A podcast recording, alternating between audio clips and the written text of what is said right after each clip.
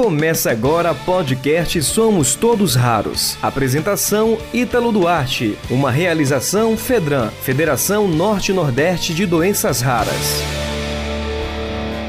Está no ar o boletim semanal de notícias do podcast Somos Todos Raros, referente à semana do dia 25 de abril ao dia 2 de maio. Chegando com a primeira notícia, proposta pretende reconhecer a pessoa com epilepsia como pessoa com deficiência foi apresentado pelo senador Jorge Cajuru, do Podemos de Goiás, o projeto de lei 986-2022, que pretende determinar que a pessoa com epilepsia seja considerada pessoa com deficiência para todos os efeitos legais.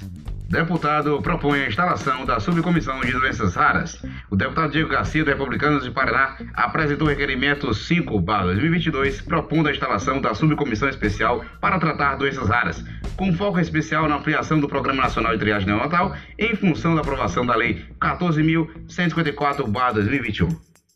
Mais uma notícia importante chegando: o governo prepara a MP para dar transparência na relação da indústria farmacêutica com médicos, associações de pacientes e políticos.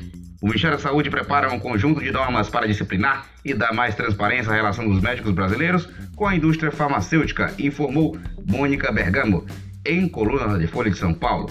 Uma minuta da medida provisória já foi redigida e deve ser assinada nas próximas semanas pelo presidente Jair Bolsonaro. A iniciativa é inspirada pelo chamado Sunshine, legislação norte-americana que exige a publicação de qualquer tipo de relacionamento entre doutores e fabricantes de remédios dispositivos ou suprimentos médicos.